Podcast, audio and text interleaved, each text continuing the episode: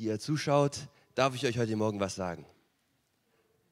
Der Gott, der Himmel und Erde geschaffen hat, derjenige, der das Universum durch das Wort seiner Macht geschaffen hat, der nie, schon immer existiert hat, der nicht geschaffen wurde, sondern in Ewigkeit existiert hat und existieren wird, derjenige, der so weit weg im Himmel ist, dass kein Mensch ihn jemals erkennen könnte, liebt dich heute Morgen.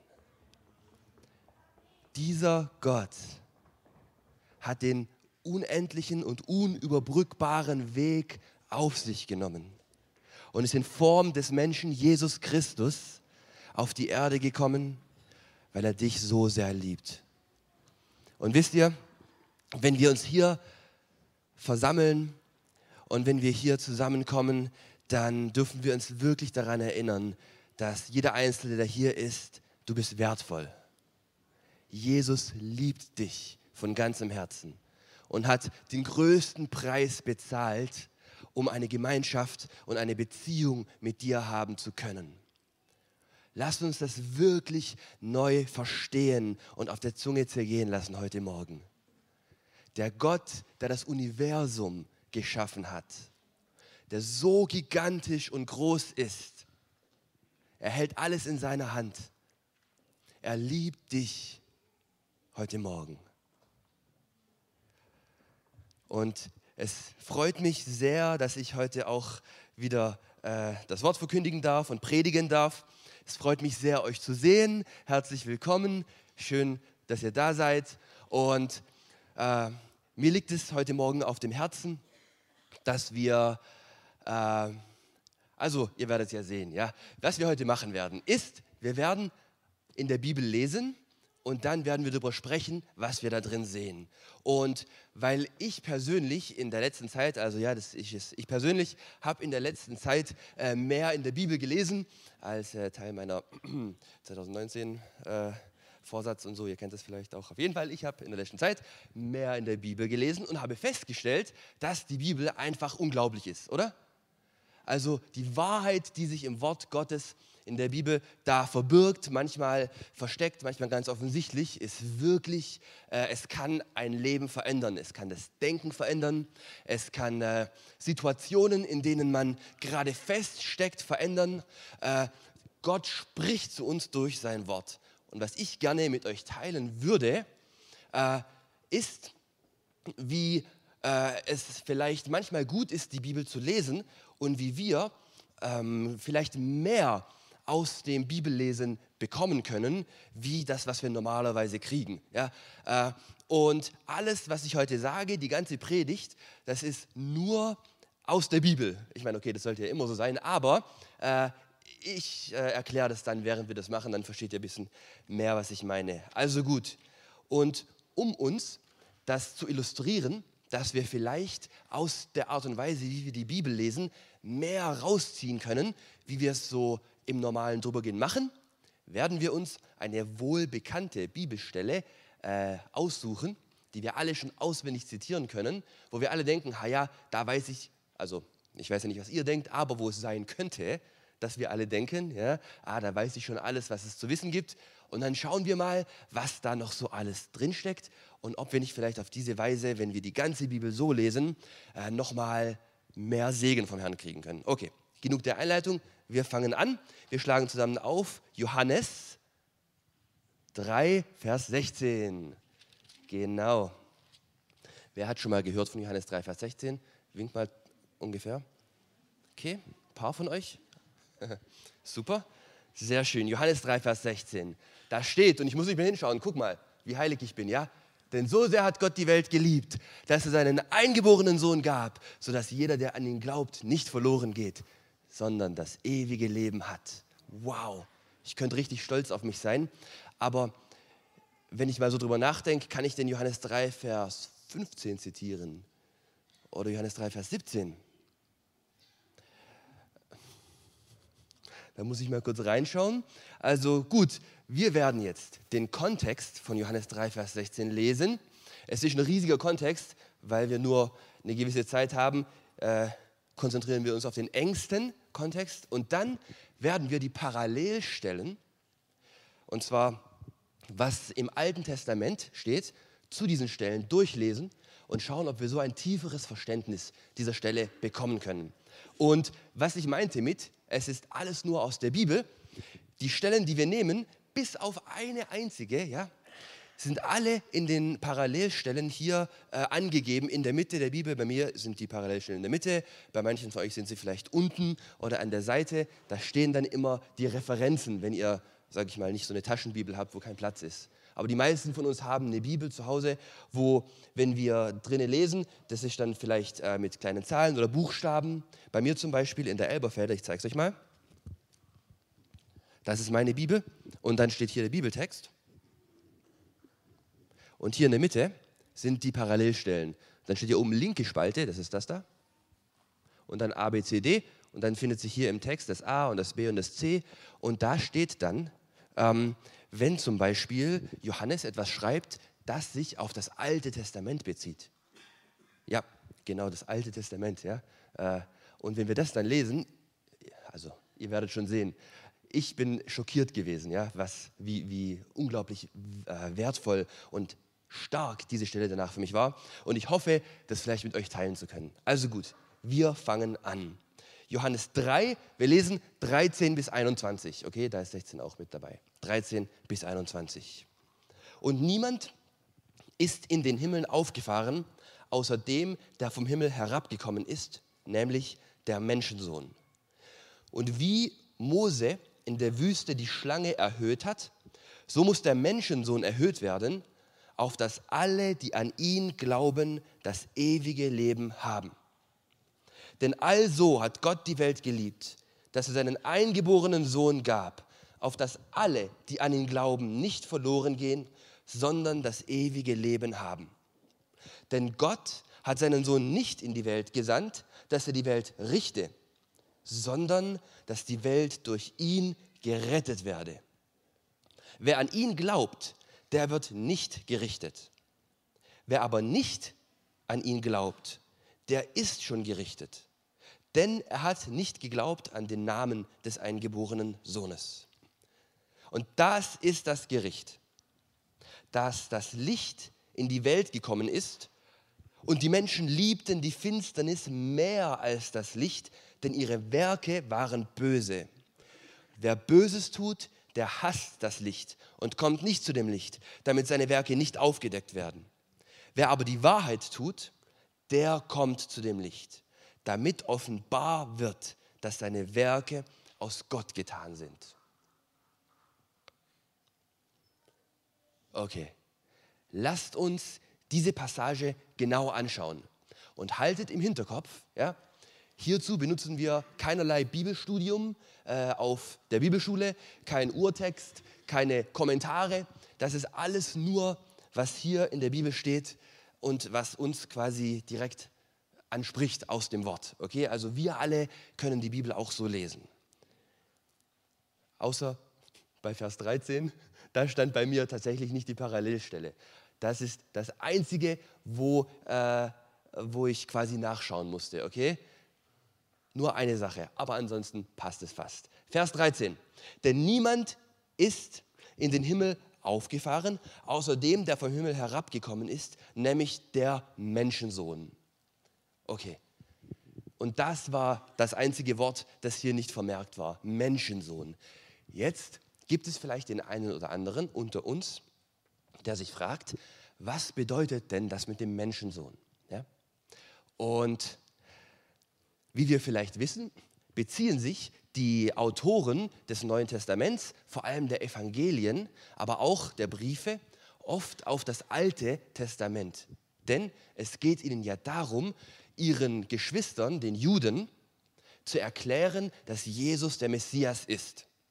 Und weil die Juden zu diesem Zeitpunkt das Alte Testament als ihre Bibel hatten, benutzen die Jünger Jesus selbst und die Autoren des äh, Neuen Testaments, wenn sie über Jesus sprechen mit den Juden, immer das Alte Testament. Und in Matthäus lesen wir ständig, äh, Jesus hat das und das gesagt, damit erfüllt wird, was der Prophet sagt. Oder Jesus hat das und das getan, damit erfüllt wird, was der Prophet sagt. Habt ihr das schon mal gelesen? dass dieser Satz hinter dem steht, was Jesus sagt oder tut. Und immer wenn das da steht, lohnt es sich, mal zu schauen äh, in der Spalte, was denn da dann gemeint ist. Was hat Johannes oder Matthäus gemeint, wenn er sagt, damit erfüllt wird, was der Prophet sagt. So ist es auch beim Menschensohn und so ist es auch bei einem anderen Beispiel, das ich euch kurz vorher äh, mitgeben muss. Ja? Ich kann nicht anders, weil es so ein mächtiges Beispiel ist. Und dieses Beispiel steht in Johannes 1, also gleiches Buch, aber zwei Kapitel vorher. Johannes 1 und der Vers 23. Ähm, da sagt, äh, da ist es die folgende Geschichte. Die Pharisäer kommen zu Johannes dem Täufer. Ja? Denn Johannes der Täufer, wie wir da lesen, hat eine große Erweckung begonnen oder durch ihn ist eine große Erweckung gestartet. Viele, viele, viele Menschen kamen zu ihm und ließen sich taufen, haben Buße getan von ihren Sünden und wollten ein neues Leben mit Gott beginnen. Ja? Und dann hat es die Pharisäer natürlich etwas nervös gemacht. Und sie haben zu Johannes gesandt, um ihn zu fragen, wer bist du? Bist du vielleicht sogar der Messias, auf den wir gewartet haben? Und was sagt Johannes? Johannes 1, Vers 23. Da steht, also Johannes, er aber sprach, ich bin die Stimme eines Predigers in der Wüste, ebnet den Weg des Herrn, wie der Prophet Jesaja gesagt hat. Okay? Soweit? So unspektakulär, wenn ihr mich fragt. Äh, ich für meinen Teil lese hier, ich bin die Stimme eines Predigers in der Wüste, ebnet den Weg für den Herrn, wie der Prophet Jesaja gesagt hat. Wenn ich das normal lesen würde, würde ich es einfach weiterlesen und mir nichts Großes dabei denken. Ja? Aber wenn wir in den Parallelstellen schauen, was hat denn der Prophet Jesaja gesagt, werden wir verstehen, was Johannes gemeint hat. Und das ist, also, ihr werdet sehen. Ja? Was meint er hier? In der Parallelstelle, wenn wir hier in die Spalte reinschauen, steht da äh, Jesaja 40, ab Vers 3. Das bedeutet also, Johannes der Täufer zitiert hier oder bezieht sich hier auf das, was Jesaja gesagt hat. Und wenn wir lesen, was Jesaja gesagt hat, merken wir, es ist eine Prophetie. Also lass uns mal lesen, was da steht. Was meint Johannes? Ähm, es ruft eine Stimme in der Wüste, bereitet dem Herrn den Weg, macht in der Steppe eine ebene Bahn unserem Gott. Moment mal. Habt ihr gemerkt, was hier stand? Macht in der Steppe eine Bahn unserem Gott. Johannes der Täufer sagt hier, ich bin die Stimme eines Rufenden in der Wüste. Ich bereite den Weg für jemanden, der nach mir kommt. Ja? Johannes der Täufer sagt später auch, dass er Jesus meint und er schickt seine Jünger zu Jesus, dass sie Jesus nachfolgen sollen. Johannes sagt, ich bereite den Weg für Jesus. Ich bin die Stimme des Rufenden in der Wüste.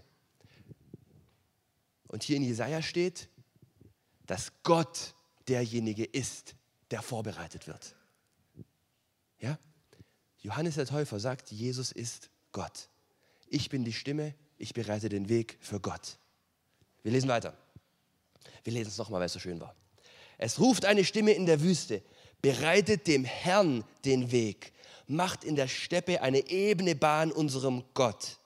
Alle Täler sollen erhöht werden und alle Berge und Hügel sollen erniedrigt werden und alles, was uneben ist, soll gerade werden und was hügelig ist, soll geebnet werden. Denn die Herrlichkeit des Herrn soll offenbart werden und alles Fleisch miteinander wird es sehen, denn des Herrn Mund hat geredet.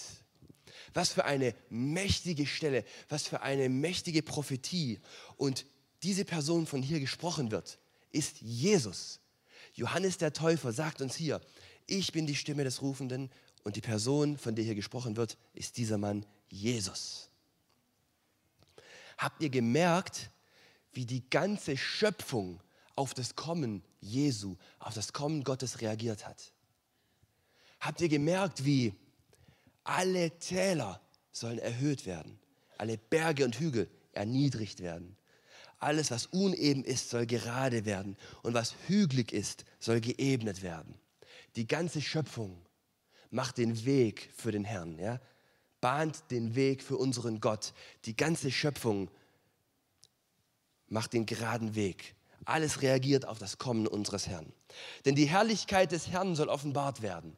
Die Herrlichkeit des Herrn soll offenbart werden. Und alles Fleisch miteinander wird es sehen. Denn des Herrn Mund hat's geredet. Merken wir, wie viel tiefer die Aussage von Johannes an diese Schüler von den Pharisäern ist, wie wir es vielleicht zuerst gedacht haben.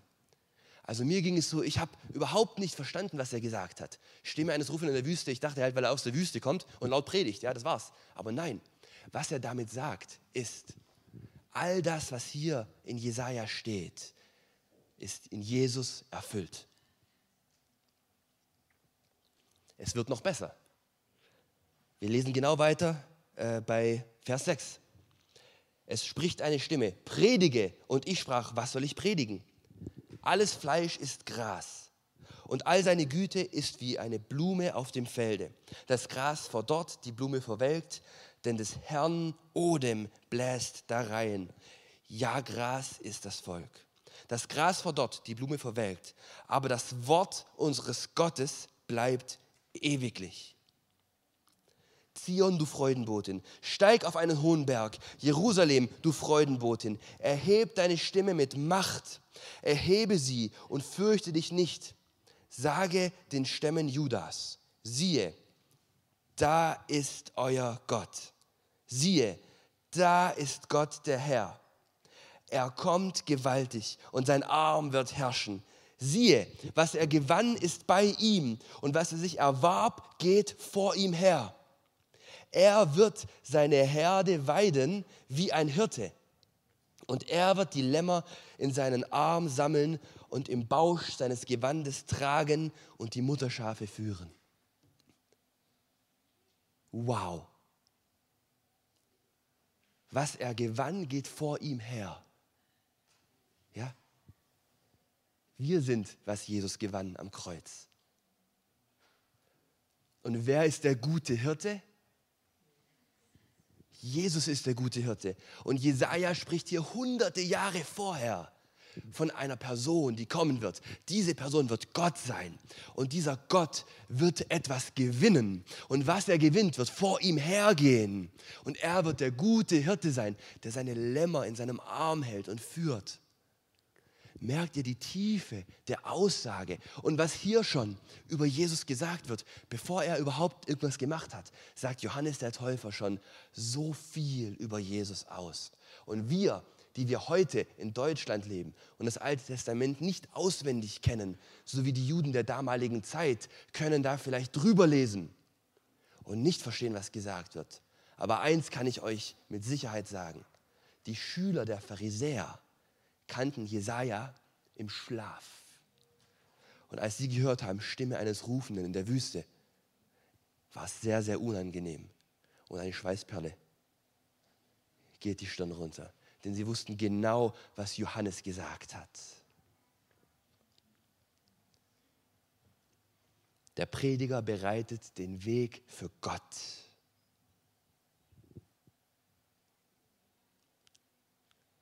So einen Fall haben wir auch in unserer Stelle in Johannes 3, Vers 16. Ein Fall, wo wir ein unscheinbares Wort oder einen unscheinbaren Satz haben, der allerdings durch alttestamentliche Prophetie sehr, sehr schwer und, äh, und herrlich und wertvoll gemacht wird. Nämlich das Wort Menschensohn. Wir haben gelesen ähm, in Vers 13,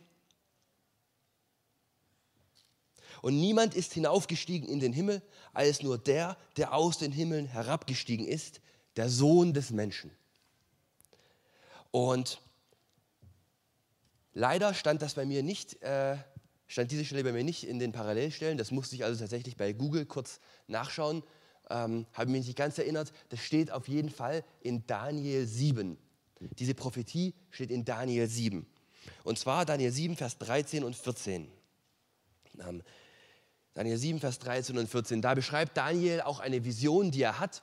Und er spricht von einer messianischen Figur, die in den letzten Tagen kommen wird und naja, ihr werdet ja sehen. Äh, Daniel 7, 13 und 14.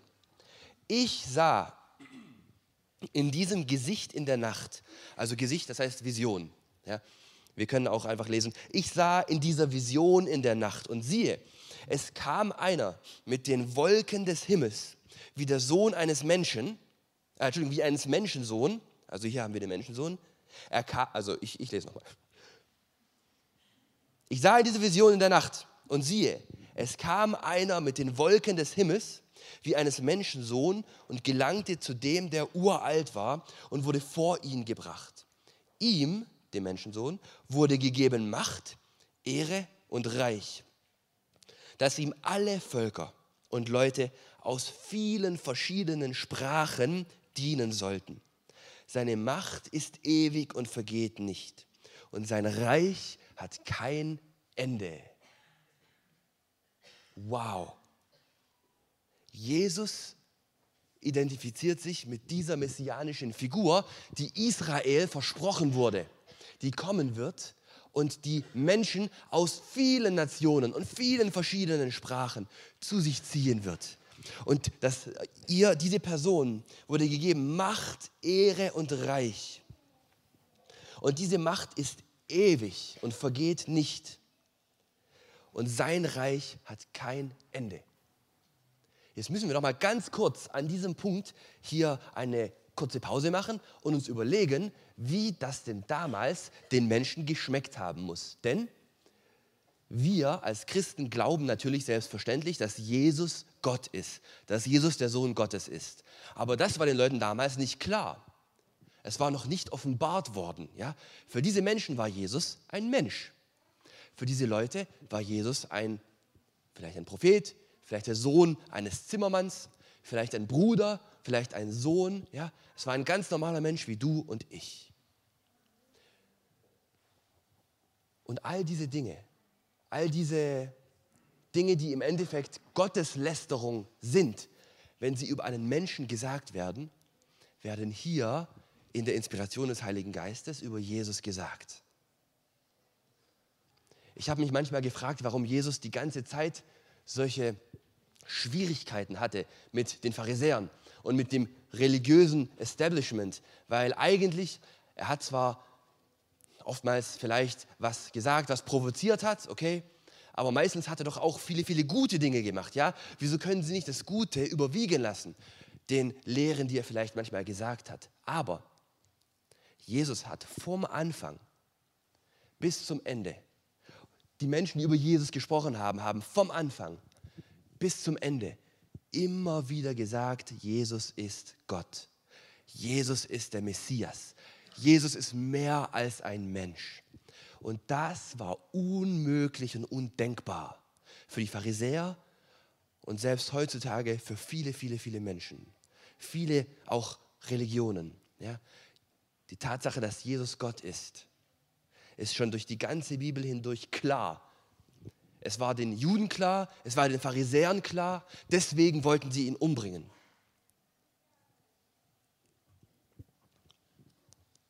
Wir gehen weiter. Jetzt wissen wir, wer Jesus ist. Okay?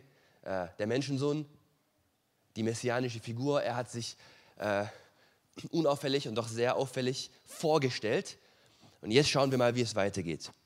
Jesus sagt in Vers 14, und wie Mose in der Wüste die Schlange erhöht hat, so muss der Menschensohn erhöht werden, auf dass alle, die an ihn glauben, das ewige Leben haben. Denn also hat Gott die Welt geliebt, dass er seinen eingeborenen Sohn gab, auf dass alle, die an ihn glauben, nicht verloren gehen, sondern das ewige Leben haben. Wer hat gemerkt, dass wir wieder eine Bezugnahme auf das Alte Testament haben? Und zwar welcher, äh, über welche Person im Alten Testament wird hier gesprochen? Mose, genau. So wie Mose die Schlange, so wie Mose in der Wüste die Schlange erhöht hat. So, mit dem, was wir jetzt gelernt haben und der neuen Vorgehensweise, wie wir das Neue Testament auch vielleicht ab und zu mal lesen wollen, indem wir nicht über die alttestamentlichen äh, Bezugnahmen einfach drüber lesen, so als wäre es gar nicht mal so wichtig, sondern indem wir uns überlegen, was steht da eigentlich, wollen wir jetzt überlegen, was steht da eigentlich. So wie Mose in der Wüste die Schlange erhöht hat. Ich schaue in meine Bibel, ich sehe, aha, äh, es geht hier offensichtlich um 4. Mose 21. Also schlage ich auf 4. Mose 21. Und wir lesen zusammen kurz die Geschichte, über die Jesus hier spricht. Denn, wenn ihr gemerkt habt, vergleicht Jesus hier Johannes 3, Vers 16 ja, mit dieser Stelle. Es ist also sehr, sehr wichtig, um Johannes 3, Vers 16 verstehen zu können, was in dieser Stelle steht. Aber das wird noch klar. Johannes, äh, Entschuldigung, 4. Mose 21, 4 bis 9. Da brachen sie, das Volk äh, Israel, auf von dem Berg Hor in Richtung auf das Schilfmeer, um das Land der Edomiter zu umgehen. Und das Volk wurde verdrossen auf dem Wege und redete wieder Gott, gegen Gott und gegen Mose. Warum habt ihr uns aus Ägypten geführt, dass wir sterben in der Wüste? denn es ist kein Brot noch Wasser hier und uns ekelt vor dieser mageren Speise. Aha. Das Volk Gottes wurde von Mose in der Kraft Gottes aus der Sklaverei in Ägypten herausgeführt und mussten dann eine gewisse Zeit in der Wüste wandern. Die meisten von uns haben schon mal was davon gehört. Und wie wir vielleicht auch schon gehört haben, war dann so, dass das Volk Gottes hungrig geworden ist. Soweit, so gut. Und Gott hat ihnen das Manna geschenkt. Und jeden Morgen regnete es Manna, eine Art Brot nehme ich an. Ja? Und das war das übernatürliche Brot, das vom Himmel kam. Die übernatürliche Versorgung Gottes. Die Rettung des Volkes, dass sie nicht verhungert waren, war das jeden Tag. Ich meine, stellt euch das vor. Jeden Tag regnet es Brot und du musst nur rausgehen und das Brot nehmen und essen. Was für eine unglaubliche Gnade Gottes. Was für eine unfassbare Versorgung. Was für eine Liebe. Sie mussten keinen Tag hungern. Sie mussten nicht Angst haben, jetzt habe ich zwar meinen Magen gefüllt, aber was wird morgen sein? Was wird übermorgen sein? Was, wenn ich nicht genug Essen habe und mein Baby sterben muss, weil ich nicht genug Essen habe? Das Volk Gottes hatte keiner dieser Ängste weil Gott sie jeden Tag versorgt hat. Aber trotzdem redete das Volk gegen Gott und gegen Mose. Trotzdem waren sie unzufrieden. Sie sagen, warum hast du uns überhaupt aus Ägypten herausgeführt? Sollen wir etwa hier in der Wüste sterben? Ja, unfassbar undankbar gegen die Gnade und die Kraft und die Macht Gottes, der sie aus der Sklaverei befreit hat. Und dann, indem sie sagen, sollen wir in der Wüste sterben, zweifeln sie auch noch die Versorgung Gottes an und den Schutz Gottes. Denn natürlich würde Gott sie nicht in der Wüste sterben lassen. Er versorgt sie mit Essen, er schützt sie vor den Ägyptern, hat sie im Schilfmeer ertrinken lassen, ja? er hat äh, ihnen die Feuersäule gegeben, dass sie in der Nacht geführt werden und äh, die Wolkensäule am Tag, dass sie am Tag geführt werden. Gott hat sie rundum versorgt und trotzdem sagen sie, warum hast du das gemacht? Willst du uns hier in der Wüste sterben lassen? Und dann das zweite, hier gibt es kein Brot noch Wasser, uns ekelt vor dieser mageren Speise. Also sprechen sie gegen die Versorgung Gottes und das, was er für sie tut jeden Tag. Deshalb kommt das Gericht Gottes. Deshalb sandte der Herr feurige Schlangen unter das Volk, die bissen das Volk, dass viele aus Israel starben. Da kamen sie zu Mose und sprachen, wir haben gesündigt, dass wir gegen den Herrn und gegen dich geredet haben. Bitte den Herrn, dass er die Schlangen von uns nehme. Und Mose bat für das Volk. Da sprach der Herr zu Mose, mache dir eine eherne, eine bronzene Schlange und richte sie an einer Stange hoch auf. Wer gebissen ist und sieht sie an, der soll leben. Da machte Mose eine eherne Schlange und richtete sie hoch auf Und wenn jemand und wenn jemanden eine Schlange biss, so sah er die eherne Schlange an und blieb am Leben. Okay? Wie geht die Geschichte weiter? Auf die Sünde folgt das Gericht Gottes. Und wir sehen, das Gericht Gottes ist sehr, sehr hart. Gott bestraft die Sünde mit dem Tod. Und das ist sehr, sehr wichtig für uns auch heute, dass wir das wirklich wissen und verstehen, denn daran hat sich bis heute nichts geändert. Die Strafe Gottes für die Sünde ist der Tod. In dieser Geschichte schickt Gott feurige Schlangen unter das Volk und sofort erkennt das Volk die Situation und tut Buße. Das bedeutet, sie merken und verstehen, was sie falsch gemacht haben. Sie sagen, es tut mir uns leid, es war ein Fehler, wir hätten das nicht tun sollen. Wir hätten nicht gegen dich, wir hätten nicht gegen Gott sprechen sollen. Bitte Gott um Vergebung für uns. Und auch das ist unfassbar wichtig. Denn auch daran hat sich heute nichts geändert. Ja? Gott bestraft die Sünde mit dem Tod, aber Gott hat immer ein offenes Ohr für uns. Wenn wir unsere Sünde erkennen und wenn wir umkehren und wir uns entschuldigen bei Gott für unsere Sünde und für die Dinge, die wir falsch machen, dann hört er uns und er vergibt uns unsere Schuld. Er ist immer gnädig und immer bereit zu vergeben. Die Strafe für die Sünde ist der Tod. Aber Gott ist immer bereit, dem zu vergeben, der umkehrt. Und wisst ihr, was hochinteressant ist? Hochinteressant in Vers 8. Da haben wir nämlich gelesen, da sprach der Herr zu Mose, wie sieht die Rettung aus? Gott vergibt und er rettet. Ja? Auch heute für uns. Er vergibt uns und er rettet uns. Und wie sah die Rettung Gottes damals für das Volk Israel aus? Da sprach der Herr zu Mose, mache dir eine bronzene Schlange und richte sie an einer Stange hoch auf. Wer gebissen wird und sieht sie an, der soll leben. Da machte Mose eine eherne Schlange und richtete sie hoch auf. Und wenn jemand von einer Schlange gebissen wurde, so sah er die eherne Schlange an und blieb am Leben. Wir sehen hier, Gott hat nicht, wie wir es vielleicht erwarten würden, die Schlangen weggenommen. Ja? Die Schlangen waren immer noch da. Das Resultat der Sünde wurde nicht einfach magisch weggenommen. Der Schaden, der durch den Ungehorsam angerichtet wurde, wurde auch nicht einfach weggenommen. Ja? Die Menschen waren immer noch gebissen, die Schlangen waren immer noch da. Aber Gott hat für jeden dieser Menschen eine Möglichkeit der Rettung bereitgestellt. Gott hat für jeden dieser Menschen die Chance vor sie, einfach zum Anschauen, die Chance vor sie gestellt, um am Leben zu bleiben, um geheilt zu werden. Aber ist euch aufgefallen, die Leute mussten die Schlange anschauen die bloße Existenz der Schlange hat sie noch nicht gerettet. Gott hat gesagt, mache die Schlange, richte sie auf und jeder, der sie anschaut, soll am Leben bleiben. Die Menschen mussten immer noch auf die bereitgestellte Rettung Gottes reagieren. Und das ist die Geschichte der feurigen Schlangen und der bronzenen Schlangen in der Wüste. Was merken wir uns von dieser Geschichte? Das Resultat der Sünde, das Gericht Gottes, die Strafe Gottes für die Sünde ist der Tod.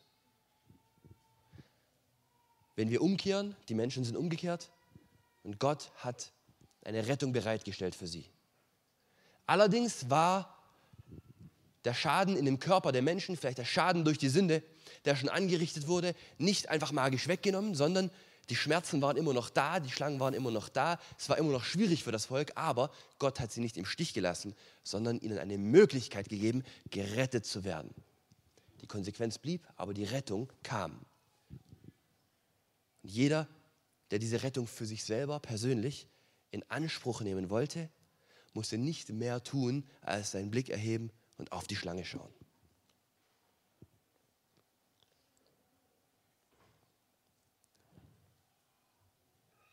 Was für eine begeisternde und wunderschöne Tiefe in Johannes 3, Vers 14 verborgen ist, oder? Und so wie, Johannes 3, Vers 14, Mose in der Wüste die Schlange erhöht hat, so muss der Menschensohn erhöht werden.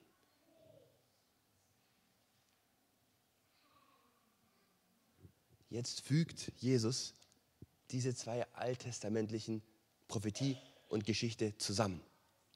Er ist der Menschensohn, der gute Hirte, derjenige, der der Sieger ist, dessen Reich ewig ist, der diejenigen, die er gewonnen hat, vor sich herführt und seine Schafe, Schäfchen in seinem Arm trägt und versorgt. Der Menschensohn muss erhöht werden, wie damals die Schlange in der Wüste von Mose erhöht wurde. Auf dass alle, die an ihn glauben, das ewige Leben haben. Denn so sehr hat Gott die Welt geliebt, dass er seinen eingeborenen Sohn gab, dass jeder, der an ihn glaubt, nicht verloren geht, sondern das ewige Leben hat. Das Volk Israel damals hat verstanden und gewusst, was die Geschichte Moses in der Wüste war. Und ich finde es unfassbar und wirklich, wirklich wunder, wunderschön, wie Jesus hier den Menschen schon damals die Möglichkeit gibt. Er erklärt es nicht vollständig, aber er gibt die Möglichkeit zu ahnen und zu verstehen, was er am Kreuz getan hat. Denn genauso wie damals die Menschen unter dem gerechten Gericht ihrer, ihrer Sünde und ihrer Fehler waren, sind auch die Menschen heute unter dem gerechten Gericht ihrer Sünde, ihrer Fehler. Ja? Wir verletzen uns gegenseitig. Wir behandeln uns selbst und unseren Nächsten nicht so, wie wir sie behandeln sollten. Und als Resultat dessen sind eigentlich alle von uns verletzt in ihrem Herzen, tragen Trauer mit sich. Ja? Und wenn wir zu Jesus kommen, wenn wir uns für Jesus entscheiden, ja, wenn wir, wenn wir sagen, es tut mir leid, Jesus, dass ich ein Leben lebe, das andere Menschen verletzt, wenn, wenn ich meine Schuld erkenne und verstehe, was ich tue, dann kann ich zu Gott kommen, dann kann ich zu Jesus kommen und genauso wie damals auch heute um Vergebung bitten. Und so wie er damals sofort eine Möglichkeit der Errettung geschenkt hat, schenkt er auch für uns heute sofort eine Möglichkeit der Errettung. Und die gute Nachricht heute ist, diese Möglichkeit der Errettung ist schon da. Die Schlange, die hochgehoben wird, um bei diesem Bild zu bleiben, die steht schon die ist schon hochgehoben. Und heute müssen wir nur auf diese Schlange schauen. Ja, das Kreuz, Jesus ist äh, Jesus ist für uns am Kreuz gestorben. Das Kreuz steht hoch erhoben. Und wir schauen auf Jesus. Wir entscheiden uns für Jesus. Wir sagen, Jesus, es tut mir leid. Ich nehme an, was du am Kreuz für mich getan hast. Und er hat uns erlöst. Und wir beginnen ein neues Leben mit ihm. Die Rettung ist in unserem Leben Realität geworden. Und obwohl der Schlangenbiss vielleicht noch weh tut, sind wir trotzdem erlöst und wir werden in Ewigkeit leben mit ihm. Hier auf dieser Erde werden wir leben und in Ewigkeit mit ihm werden wir leben. Und wisst ihr, wenn wir hier weiterlesen, dann merken wir, dass Jesus sagt, dass wir alle diese Rettung nötig haben dass es niemanden gibt, der diese Rettung nicht nötig hätte. Lass uns weiterlesen, Vers 17. Denn Gott hat seinen Sohn nicht in die Welt gesandt, dass er die Welt richte, sondern dass die Welt durch ihn gerettet werde. Wer an ihn glaubt, der wird nicht gerichtet. Wer aber nicht glaubt, der ist schon gerichtet. Denn er hat nicht geglaubt an den Namen des eingeborenen Sohnes Gottes. Das ist aber das Gericht dass das Licht in die Welt gekommen ist und die Menschen liebten die Finsternis mehr als das Licht, denn ihre Werke waren böse. Wer Böses tut, der hasst das Licht und kommt nicht zum Licht, damit seine Werke nicht aufgedeckt werden. Lange Zeit hat mich diese Stelle etwas verwirrt, weil es ja heißt, Jesus ist nicht gekommen, um zu richten.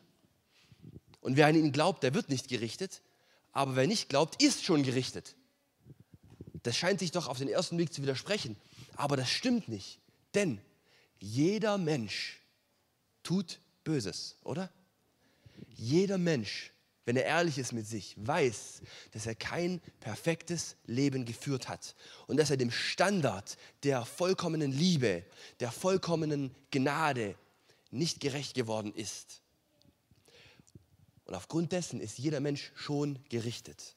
Jeder Mensch, der Böses tut, ist schon gerichtet, so wie Jesus hier sagt. Jeder Mensch ist gerichtet. Jeder Mensch ist gebissen von der Schlange. Jeder Mensch lebt mit, dieser, mit, mit diesem Tod in seinem Herzen. Aber, und deswegen, und deswegen ist Jesus gar nicht gekommen in die Welt, um die Welt zu richten. Ja, jeder Mensch, der von, von, von Christen den Eindruck bekommen hat, dass Jesus da ist, um ihn zu richten. Jeder Mensch, der sich schlecht fühlt, wenn er in die Kirche kommt, weil er denkt, die Kirche wäre nur was für Heilige und nicht für Sünder. Jeder Mensch, der von dem Glauben eine, eine, einen Eindruck bekommen hat, dass irgendwie wir Christen besser wären oder denken, dass wir was Besseres wären. Es ist vollkommen falsch und hat nichts mit Jesus zu tun. Jesus ist nicht in die Welt gekommen, um die Welt zu richten, sondern Jesus ist der Arzt, der gekommen ist, um uns zu heilen. Jesus ist der Erlöser, der gekommen ist, um uns aus unserer Schwachheit und aus unserer Schuld zu erlösen und zu retten. Jesus hat seinen Jüngern die Füße gewaschen. Er hat sich untergeordnet. Er ist zur Welt gekommen in einem Stall zwischen Kuhmist. Er ist so klein und unscheinbar geworden und unter alles gekommen, ja, um uns hochzuheben. Er ist am Kreuz für uns gestorben, dass wir nicht sterben müssen. Wir sind aus Gnade erlöst und jeder, jeder Mensch, der merkt, jeder Mensch, der merkt in meinem Herzen, ich, ich schaffe es einfach nicht, diesen Standard der vollkommenen Liebe zu erreichen, diesen Standard der vollkommenen Gerechtigkeit. Ich, ich mache Fehler. Jeder Mensch, der weiß, ich lebe kein perfektes Leben, kann diese Rettung von Jesus in Anspruch nehmen. Und es gibt niemanden, der besser ist als ein anderer. Ja? Heilig sein bedeutet, dass Jesus uns erlöst hat. Heilig ist übersetzt einfach nur ausgesondert oder zur Seite gelegt. Das bedeutet, Jesus hat uns genommen und zur Seite gelegt für sich. Jesus hat uns genommen und uns zur Seite gelegt. Nicht wir haben uns zur Seite gelegt. Ja? Jesus hat uns zur Seite gelegt. Er ist vom Himmel auf die Erde gekommen, hat ein vollkommenes Leben gelebt, ist am Kreuz für unsere Sünden gestorben und die Gerechtigkeit, die er erworben hat, gibt er uns. Wir haben nichts damit zu tun. Jesus macht uns heilig und legt uns zur Seite. Also will ich jeden, der vielleicht hier ist oder auch wenn wir Menschen kennen, die Jesus nicht kennen, so, so, so viele Leute fühlen sich von der Kirche und von Jesus verdammt und verurteilt und als schlechte Sünder hingestellt. Aber Jesus ist nicht in die Welt gekommen, um die Welt zu richten. Nicht in die Welt gekommen, um zu verurteilen nicht in die Welt gekommen, um zu verdammen. Jesus ist in die Welt gekommen, um zu erlösen und zu retten, was verloren ist.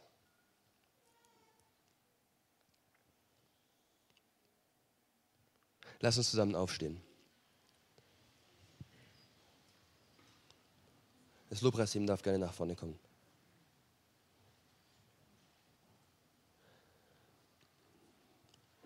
Lass uns jetzt eine Zeit nehmen, wo wir zu Jesus kommen und wo wir ihm, wenn du ihn kennst, dann danke ihm für seine unendliche Gnade in deinem Leben.